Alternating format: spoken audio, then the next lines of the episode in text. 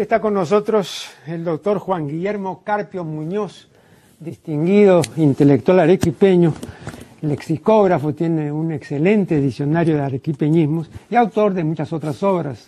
Es autor también de una obra sobre el yarabí arequipeño.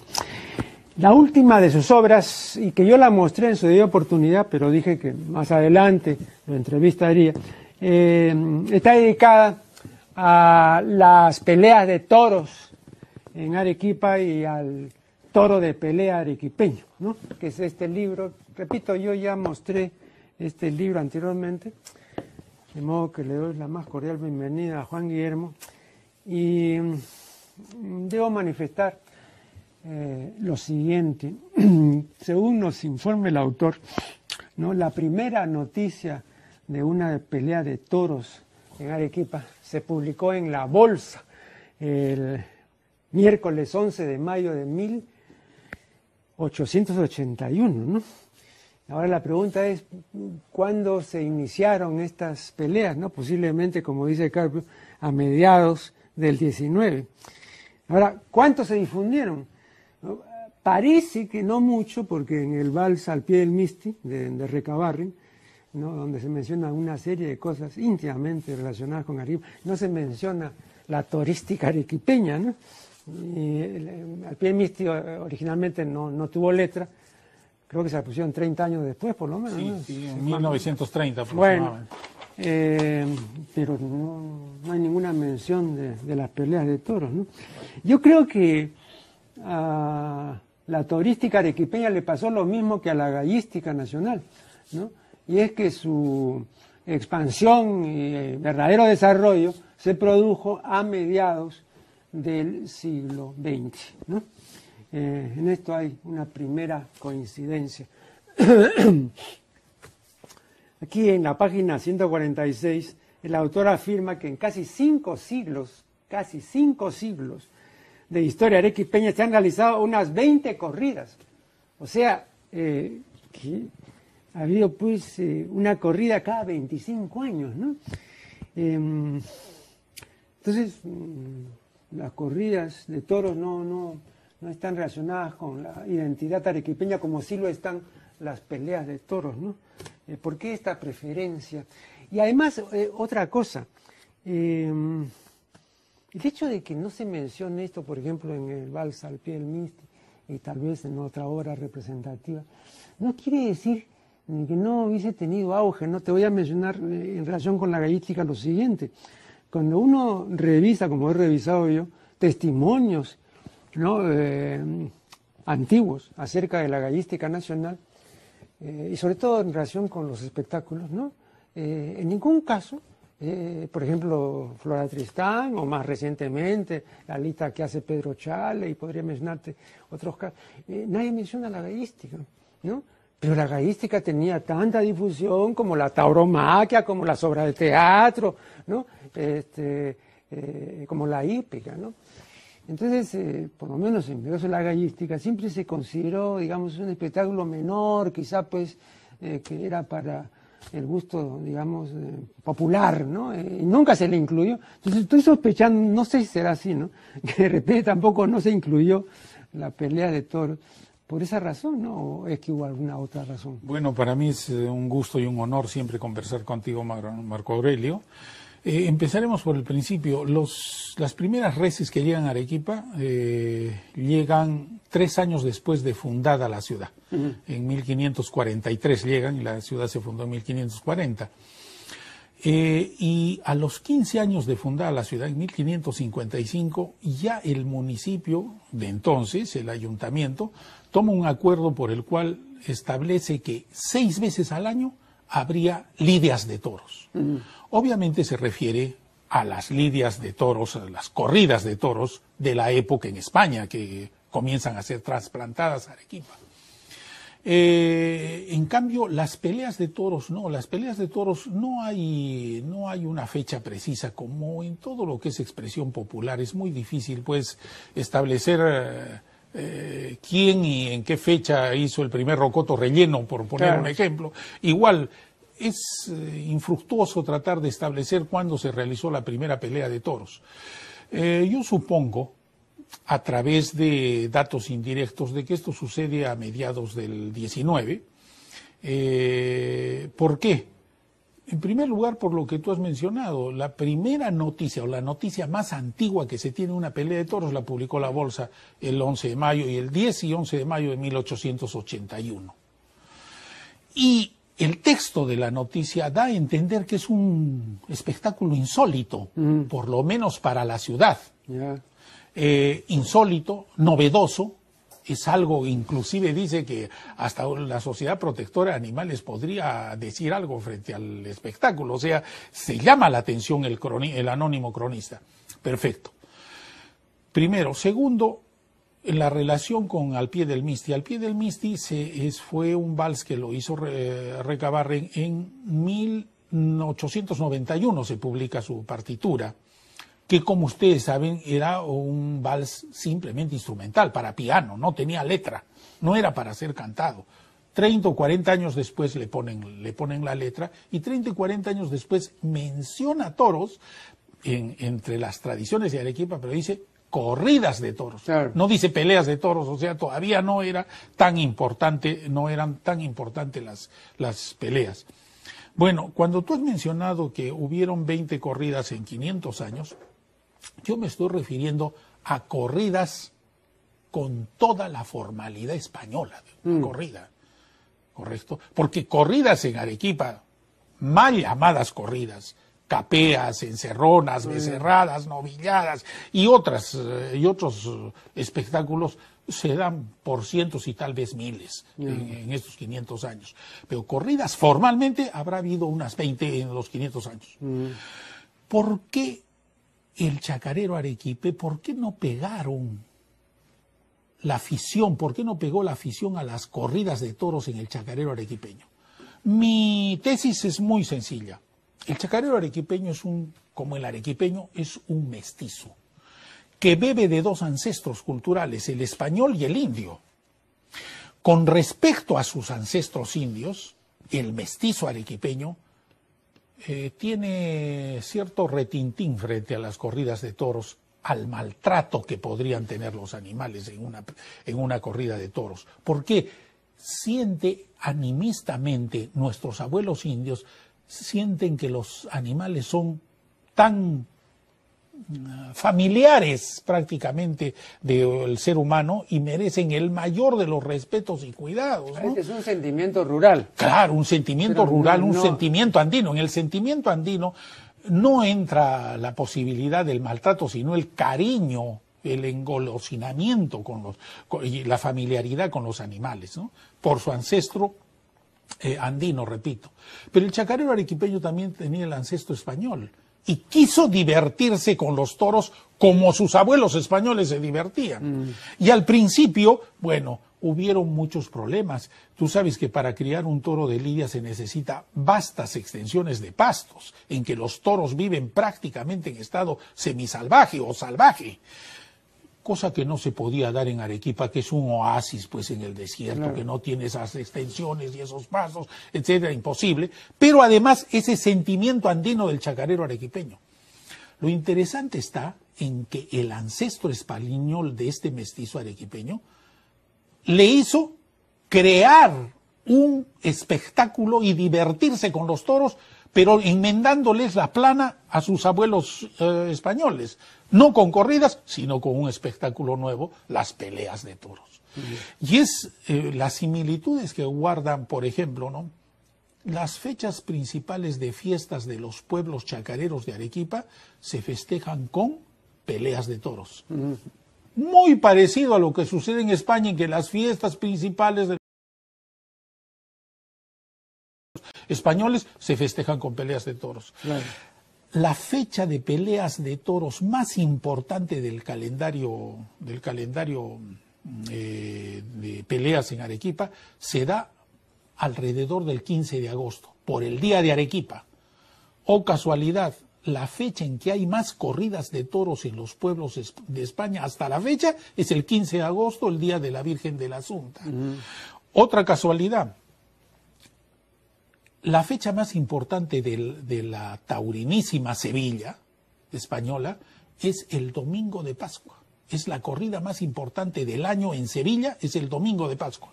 Bueno, la, las peleas de toros más importantes del distrito de Sabandía se dan el domingo de Pascua, tradicionalmente. Entonces, existe cierto um, parangón, podríamos decir, o cierta eh, herencia española en esto, pero con algo diferente que ha hecho el mestizo, el chacarero arequipeño. Vamos a hacer aquí la primera interrupción y ya volveremos. Estamos entrevistando al doctor Carpio de Arequipa, que ha publicado un libro muy importante sobre la turística arequipeña. Yo le decía a Carpio que así como eh, decimos la, gallística, ¿no? aunque el término no, está incluido en el diccionario, eh, inexplicablemente, porque si alguien ha hecho el trabajo más completo sobre los sustantivos con el sufijo ística, soy yo. ¿no? Y entonces ahí documento perfectamente ¿no? el término gallística, quiénes han sido sus usuarios, cuándo comenzó, etc. Y luego hace una larga lista, que la academia no hace, por supuesto, eh, y entonces está perfectamente acreditado ese término. Igual, ¿no? Por similitud, en lugar de estar diciendo las peleas de toros en Arequipa, bueno, la turística arequipeña, pues. Ahora tú dices que esta turística es una creación de los loncos, ¿no? Los chacareros que aparecieron a mediados del 18. Dos preguntas, una, antes no había así chacareros o no tenían ese nombre. Y entonces hubo que esperar dos siglos para la aparición de las peleas en Arequipa. Sí, eh, bueno, la pregunta tuya como siempre muy perspicaz. Eh, lo que, mm, en principio, mestizos han habido desde que llegaron los españoles. O sea, eh, 1540 que se funda la ciudad, ya había mestizos en la ciudad pero yo no me refiero a la existencia del mestizo biológico, ah, me refiero al mestizo cultural. O sea, tardan unos dos años más o menos en definirse una identidad cultural mestiza del chacarero. O sea, en, eh, tardan unos dos años en definir un habla peculiar, una culinaria peculiar, una música peculiar, un entretenimiento peculiar como las peleas de toros. Mm. Entonces, esos 200 años aproximadamente eh, demoran en formularse esta, estas, crearse esta, estas, eh, estos elementos culturales con un componente mestizo tan fuerte como los mencionados. Eh, ahora, el, el, chacarero arequipeño, siempre hubieron, hubieron chacareros antes de que exista Arequipa porque este oasis que el desierto aprieta contra las montañas ha estado habitado por lo menos unos 5.000 años antes de que lleguen los españoles. Y eh, eran de gentes eh, agricultoras que generalmente producían eh, migrantes, inclusive hasta, hasta que venían del Collao, que venían de la zona del Colca, que venían de las zonas inclusive, digamos, de Huaris, Paracas, Nazca. Perdón, perdón, no he entendido esta parte. Tú dices que antes de la existencia de Arequipa ya había chacareros, es decir, que, que, ya había campesinos. Por supuesto, Arequipa. Pero, pero una cosa, pero, pero, pero perdón, pero el campesino eh, es un ser humano que aparece con el advenimiento de las ciudades. O sea, antes de la revolución urbana no hay campesinos. Por eso te digo, si no, si no existía una ciudad como Arequipa, ¿qué campesinos iba a haber? Bueno, eh, claro, tú estás tomando en el sentido literal, digamos, el, término de campesino. Yo lo tomo el, el, sentido de el la hombre, gente que trabaja el hombre que cultiva la tierra. Claro, el labrador. ah, labrador. O sea, antes de que exista la ciudad existieron por miles de años, gente que cultivaba la tierra, y uno y que criaba ganado. En Arequipa, antes de la presencia de los españoles, se criaba ganado, sobre todo el ganado vernáculo, ¿no? Llamas, alpacas, etcétera, y en las zonas altas que hasta la fecha las vicuñas eh, lo pueblan. Entonces, se criaba ganado, eso previamente. Ahora, cuando llegan los españoles, se funda la ciudad y comienzan a surgir el, citadino, el habitante de ciudad, el chacarero arequipeño va definiéndose en, contraposición con él, se va definiendo como un mestizo también. El habitante de ciudad y el chacarero eran mestizos, iban formulando su mestizaje, pero cada uno de acuerdo a lo que se dedicaban, ¿no? En la ciudad más se dedicaban al comercio, a la producción de vino, a las minas, etcétera, y en el campo a la crianza de, reses y eh, de ganado ovino y agricultura. La agricultura, la agricultura podríamos decir de, de mm, pan llevar, ¿no? El pan llevar. Entonces, eh, esta definición entre, entre chacarero y citadino es un ping-pong que se puede dar a partir de la creación de la ciudad, como tú dices, pero no niega de que antes hubieron habitantes dedicados a la agricultura, ¿no? Ah, claro. Mucho antes. Eh, ¿Cuál fue la primera plaza de pelea de toros en Arequipa y, cuáles fueron los primeros toros con nombre propio?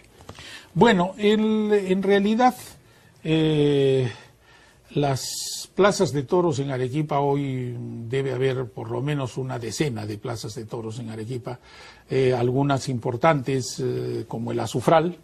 Dicho sea de paso, invito a los miles de de oyentes de tu programa, a esa inmensa minoría, como sueles llamarla, a que vayan a Arequipa para el día 22 de abril próximo, que se van a verificar el campeonato de campeones de las peleas de toros. Se va a definir en las dos categorías de toros de pelea, en los pesados, toros que pesan más de 940 kilos, mil, mil doscientos kilos. Se va a definir el campeón del año, y en, los, en la categoría medianos, menos de 940 kilos, el campeón de esa categoría. Van a ser peleas estupendas. El próximo 22 de abril quedan invitados. Bueno, decirte que las eh, primeras la primera cancha de peleas de toros se dio muy más o menos en 1890 y tantos. Eh, se dio en las chacras, eh, en el camino camino de hierro, el camino de mula, decía, mula de hierro al ferrocarril, recién inaugurado hacia, hacia el altiplano, en la zona de Chayapampa. Se levantó una cancha de peleas de toros, que en realidad debemos ser una plaza de peleas de toros, pues la cancha solo es la explanada y las otras instalaciones no incluyen en el, en el vocablo de cancha. La primera plaza de toros vendría a ser esa que se dio más o menos, eh, te digo, en 1890 y tantos, en Chayapampa, pero fue una plaza provisional, hecha de, tablones, de madera, eh, que inclusive tuvo palcos, y que cosa curiosa, como Chayapampa queda a unos dos o tres kilómetros de la ciudad, que entonces era el fin del mundo para los habitantes de la ciudad, hubo servicio de trenes entre Arequipa y Chayapampa para llevarlos a ver las peleas de toros, aunque muchos prefirieron irse galopando a caballo a las peleas de toros.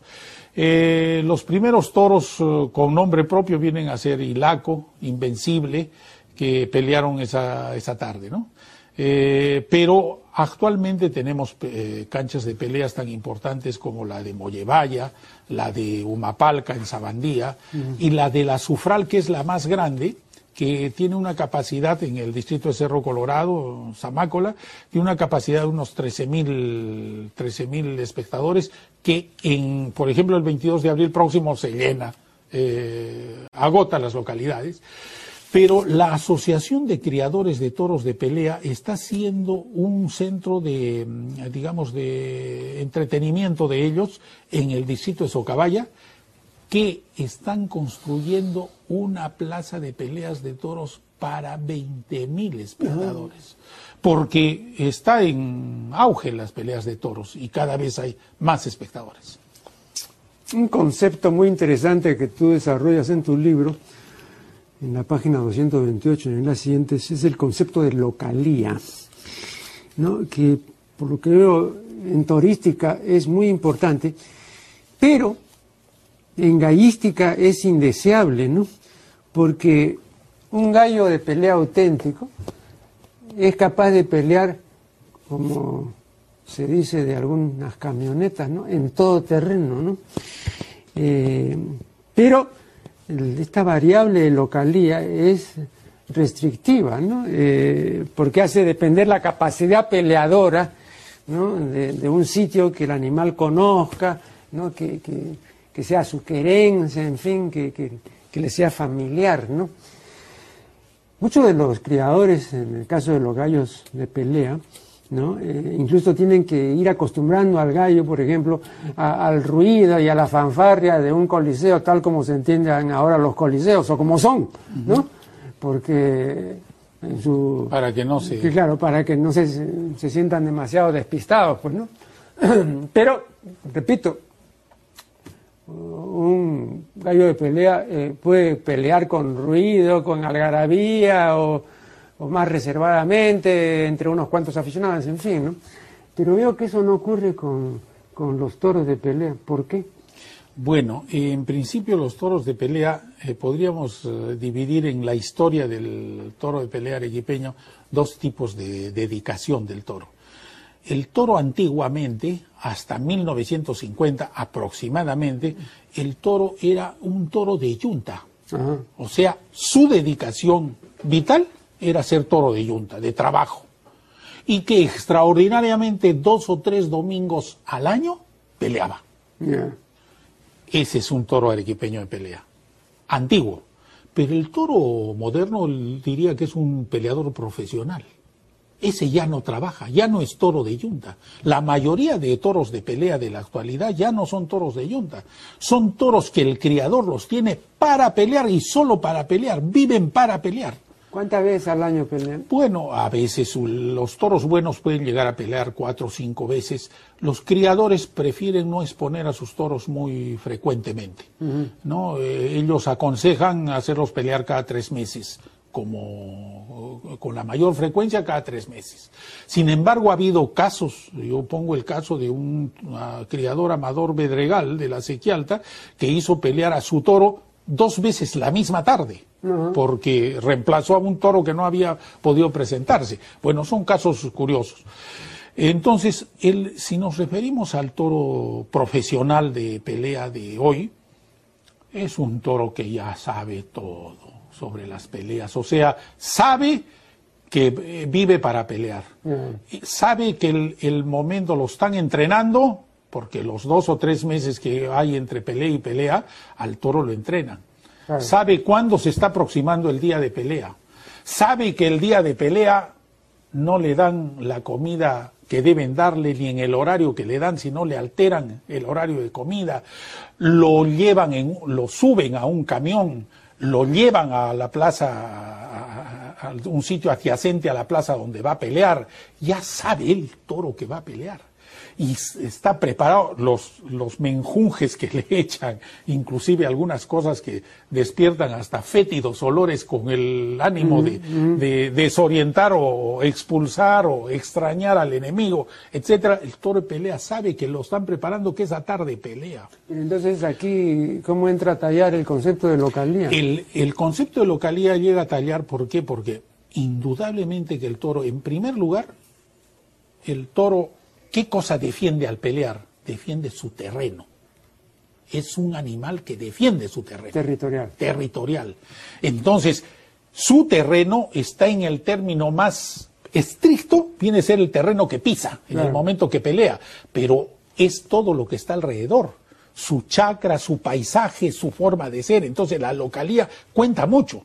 Y contaba tanto, sobre todo en el pasado, la localía, que los eh, criadores hacían pelear a sus toros, cuando hacían pelear a sus toros, preferían el hacerlos pelear en campo neutral.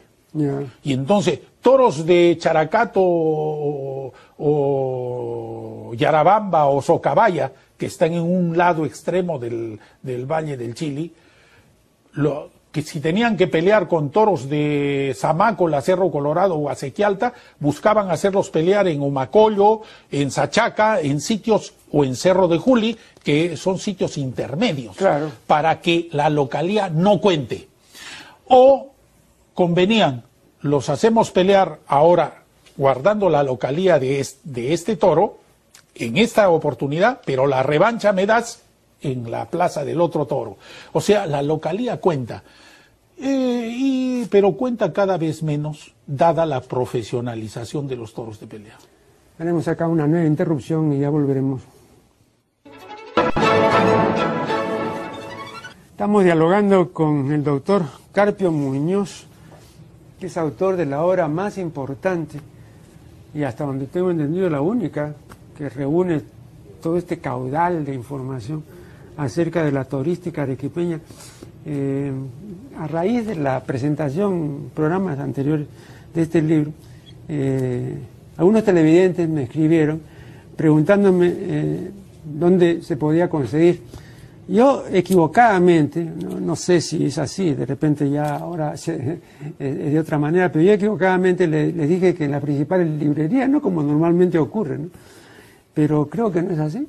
Sí, efectivamente, bueno, las gentes que en Lima están interesados en informarse sobre este libro pueden llamar al teléfono 337 6274. 337 337 6274. Ajá. Eh, y ahí les van a informar de algunos ejemplares. Es que este libro ha sido publicado por Cerveza Arequipeña y Bacus y Bacus ha hecho, está haciendo una distribución a sus relaciones que no ha, no ha salido al mercado, ¿no? Pero como a mí me han dado un número de ejemplares, yo puedo... Ah, ya, muy bien. Entonces ya están informados los señores televidentes. Eh, hay algunos aspectos de cabal concordancia entre la turística y la gallística, ¿no? Por ejemplo, eh, la importancia que dan los criadores de toros de pelea a la hembra, ¿no? Bueno, igual, en gallística eh, los grandes criadores siempre han dicho, aunque esto contraviene la teoría clásica de la herencia, eh, que más importancia tiene la hembra, ¿no? Entonces la gente normalmente busca al gallo triunfador, ¿no? Porque cree que con ese gallo va a sacar una cría maravillosa. Es lo ¿no? y sentido común. Ese sentido común, pero en este caso no tiene ¿no? en ningún asidero. ¿no? Eh, ahora, en gallística, no sé si será lo mismo en turística, pero conseguir una, una hembra que tenga prepotencia de transmisibilidad hereditaria es muy difícil. Como creo que todo lo que tenga realmente calidad es muy difícil, ¿no? Efectivamente. La, calidad, y lo he dicho otras veces, lo voy a repetir, eh, eh, es un bien muy raro, es rarísimo. Los grandes criadores siempre han dicho y siguen diciéndolo, que una, una hembra una gallina con prepotencia de transmisibilidad hereditaria, se halla, si es que se halla, cuando se halla, entre 500, así, una entre 500. Bueno, pues entonces hay que pues buscar mucho. En la turística arequipeña es igual, o sea, es igual, es muy difícil. Justamente el toro más importante que ha habido en nuestra historia, el toro de pelea arequipeño más importante, se llamó Menelik. Así es. Y este Menelik fue hijo de una de una vaca campeona de Arequipa, eh, campeona lechera, una, una vaca excelente que en 1940 en una en un, uh, una feria ganadera fue declarada campeona ah, ganadera. Ah. Eh, entonces la importancia del, de la madre es eh, determinante. Sin embargo, también tiene que ver la forma de la crianza del toro. Justamente en el caso de Menelik, te puedo mencionar un caso y lo menciono en el libro hago la historia de Menelik. ¿Qué cosa sucedió? Este toro se crió por razones del entonces propietario de Menelik, se crió entre toros serranos, de Enverna. Y entonces este toro era visto por los era agredido por los toros serranos.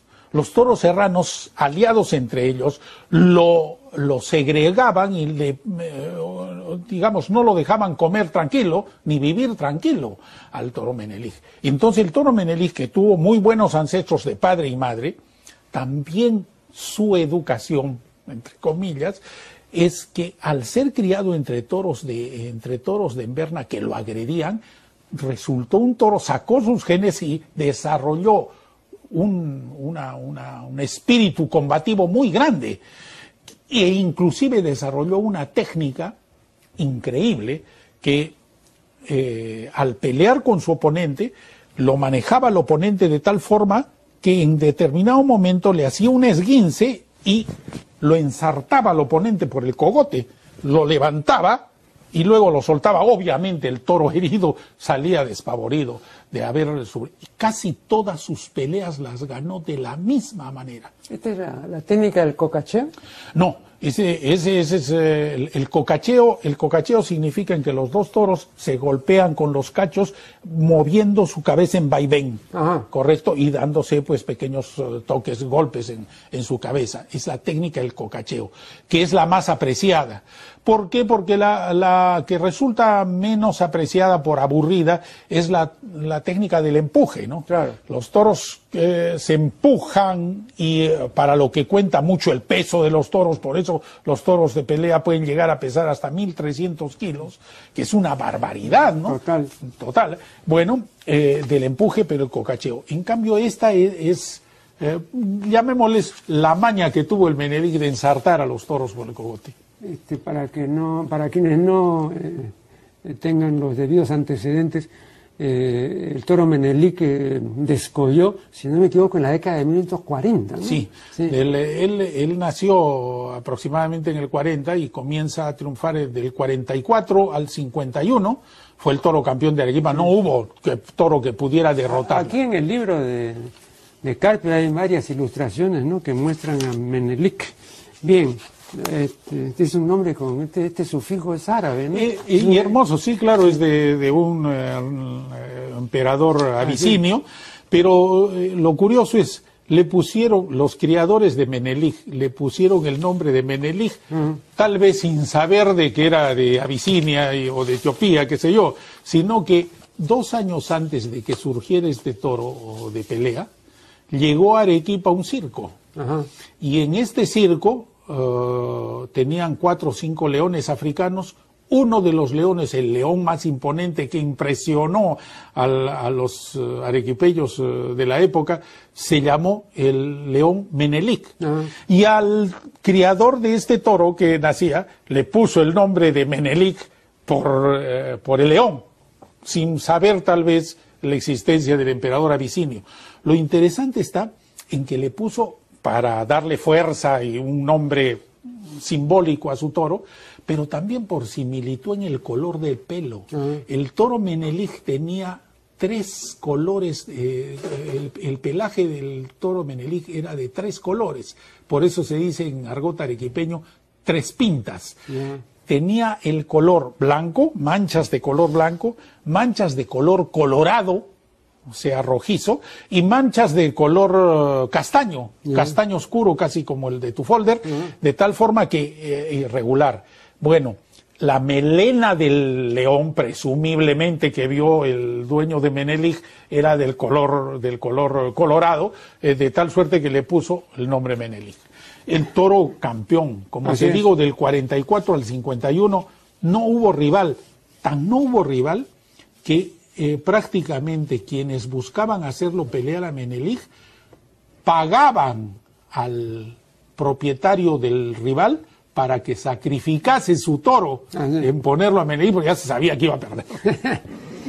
Bueno, eh, la afirmación más desconcertante que he hallado en el libro de Carpio eh, se refiere a la bravura del toro arequipeño de pelea. ¿no? Eh, yo, como creo que todos ustedes, los que no somos entendidos pues en la torística arequipeña, yo creía que, que el toro de pelea arequipeño era un toro bravo, ¿no? O sea, era un toro acometedor, era un toro que embestía, era un toro que no cesaba de pelear hasta pues aniquilar al adversario, etcétera, ¿no? Porque yo al menos tengo muy claramente esa imagen, ¿no? En relación con el gallo de pelea, ¿no? Eh, que es así, pues, no es un acometedor principalísimo, ¿no? Pero resulta que los arequipeños, los, los criadores, lo mío que dicen es que el toro de, de pelea de ellos no es bravo. A ver, explique eso. Bueno, efectivamente, con el mayor respeto por los criadores de toros de pelea, no solo los que hoy existen, sino los 500 años que tenemos criadores de pelea en Arequipa, eh, ellos consideran, es unánime, cuando les digo que sus toros de pelea son bravos, se molesta. No, señor, no son bravos, son otra cosa. Los toros bravos más bien tratamos de eliminarlos y tratamos de que no, esto porque... Bueno, para mí era, como comprenderás, pues un contrasentido, ¿no? El toro que pelea es un toro bravo, mm. de, definición. Entonces yo les preguntaba qué cosa es la bravura. Y él me decía, la bravura es el toro, pues que al menor descuido nos eh, embiste al propio criador. Es un peligro. ¿Cómo vamos a tener en la casa y en nuestro corral vamos a tener un toro de esa naturaleza? Es preferible eliminarlo.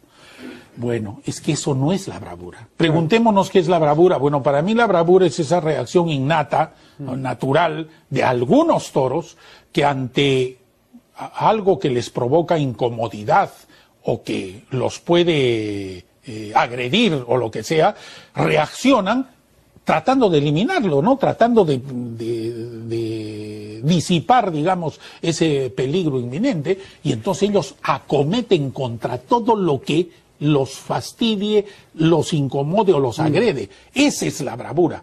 Y eso tiene el toro de pelea, como el toro de corrida. Pero a diferencia del toro de corrida, ahí está el aporte del chacarero arequipeño más bien.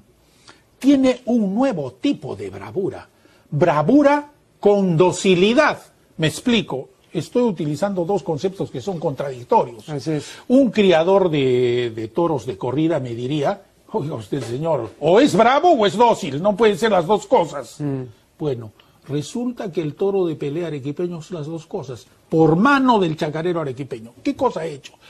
A la bravura del toro lo ha, logrado domesticarlo de tal forma que la bravura la muestra el toro de pelea arequipeño contra otro toro arequipeño de pelea. Lo pone al frente y lo acomete y, y lo, quiere, y lo quiere derrotar, lo quiere ganar, lo quiere hacer huir. Perfecto.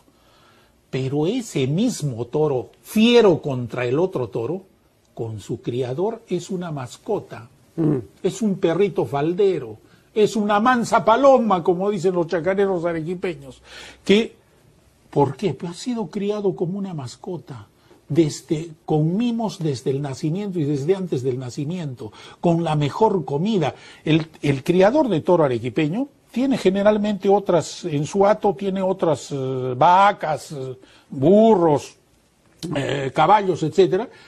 La mejor comida de su chacra, la alfalfa más tierna, el cogollito de las alfalfas, le da su toro de pelea. Mm. Lo que sobra, lo que el toro de pelea no quiere comer, eso comen sus vacas, sus burros, sus caballos. Es decir, es un engreído desde el principio. El toro de pelea conoce la voz de su amo lo identifica, mm. inclusive las frases con que su amo lo entrena. Por eso es que el amo muchas veces, hoy ya se está perdiendo eso, el amo salía con el toro de pelea a la cancha a pelear. Y el toro tenía que escuchar la voz del amo para sentirse fuerte, sentirse en el momento. El toro, de, el, el, criador, en este caso ya lo hace el peón del, del criador, ¿qué cosas lo alienta al toro en el momento de pelear? le, da palmazos en las ancas y a veces hasta les hace cariños en los testículos y el toro sabe que con eso su criador está con él y, y, acomete contra el otro toro. Entonces, en conclusión, uno de los aportes básicos del lonco arequipeño a la turística mundial y a la, y a la crianza del toro es haber convertido la bravura de algunos toros contra otros toros y al mismo tiempo docilidad con sus criadores. Y esto se ha hecho en muchos, muchos años, ¿no? 500 años en que el, el, chacarero arequipeño tiene al toro compañero de trabajo en yunta. Entonces, en la yunta, el, el, ¿qué quiere el criador? Tener un toro de yunta que sea fuerte, que roture la, con mucha energía la, tierra, pero que a su vez sea mansito con, el gañán que lo cría, pues, mm. que le reconozca la voz, que obedezca sus voces. El toro le, dice, vuelta, vuelta, pintado, vuelta, vuelta, y el toro se da la vuelta. Mm. Eh, para, eh, etcétera. Las voces que dé el gañán, es el, el toro las identifica. Es decir, el toro sabe, el toro de yunta sabe que su gañán le da la mejor comida, le da el mejor trato, lo cura cuando tiene enfermedades o lo que sea, es su mejor compañero. Y el gañán sabe que el toro le, le permite parar la olla, porque con el trabajo del, del, toro él se gana la vida, él rotura la tierra. Entonces son dos compañeros inseparables. Es por eso que también las peleas arequipeñas de toros son una contribución eh, del amor a los animales. Yo no he visto cuánto quieren los criados, cuánto quieren los seres humanos a los, a los animales, tanto como el criador de toros de pelea a sus toros de pelea. Cómo los quiere, cómo los engríe. Y qué solidaridad existe entre el animal y el hombre. Y qué de identificación. Mira, les pongo una escena final. Después del siguiente corte, también final, vamos a hacer acá el siguiente corte.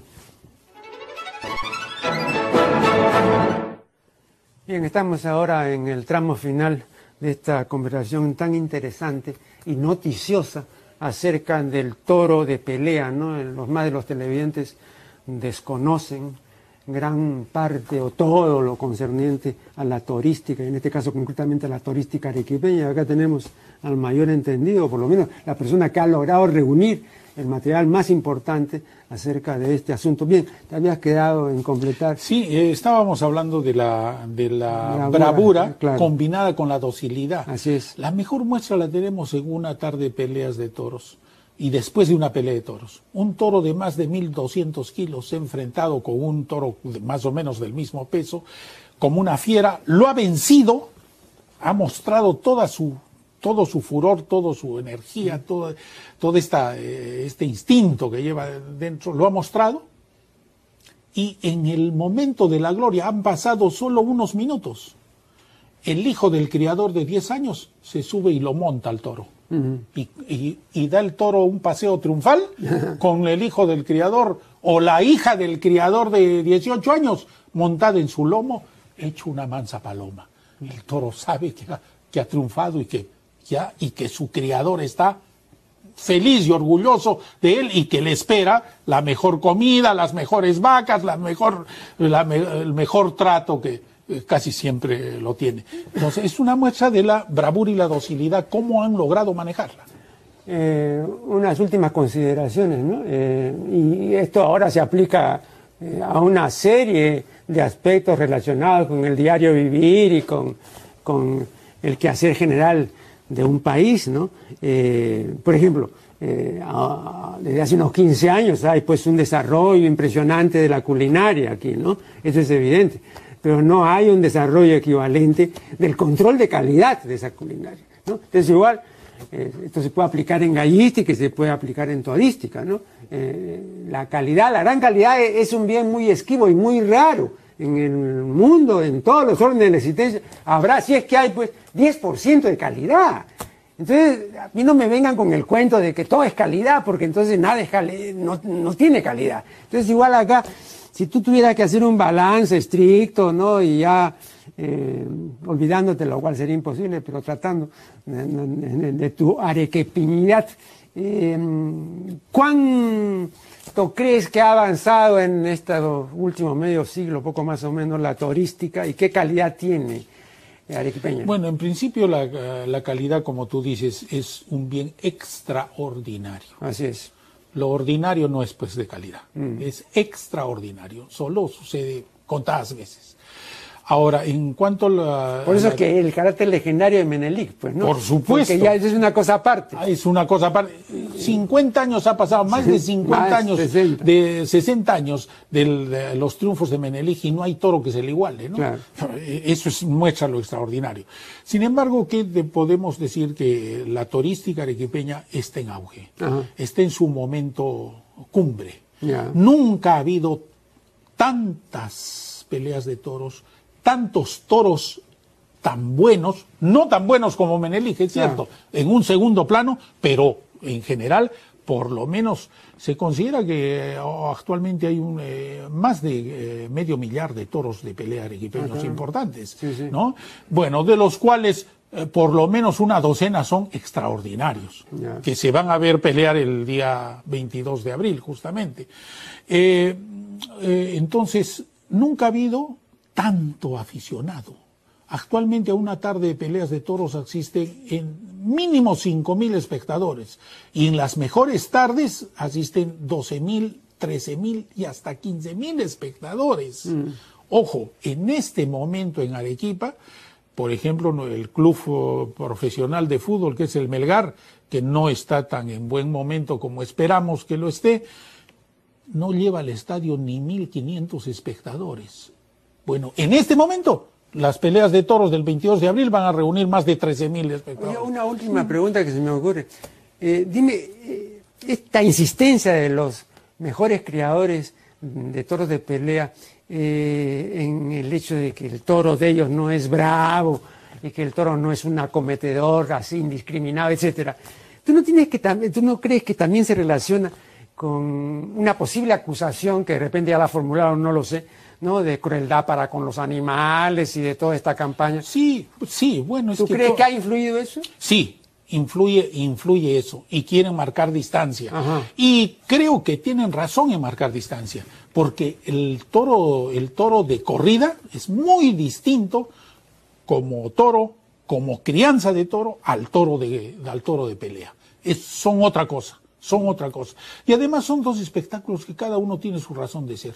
Aquí yo no voy a alabar uno y a denigrar el otro. Las peleas de toros, lo importante de las peleas de toros con respecto a esto es de que nunca el toro, si no fuera un toro arequipeño de pelea, ningún toro viviría más de dos o tres años de vida.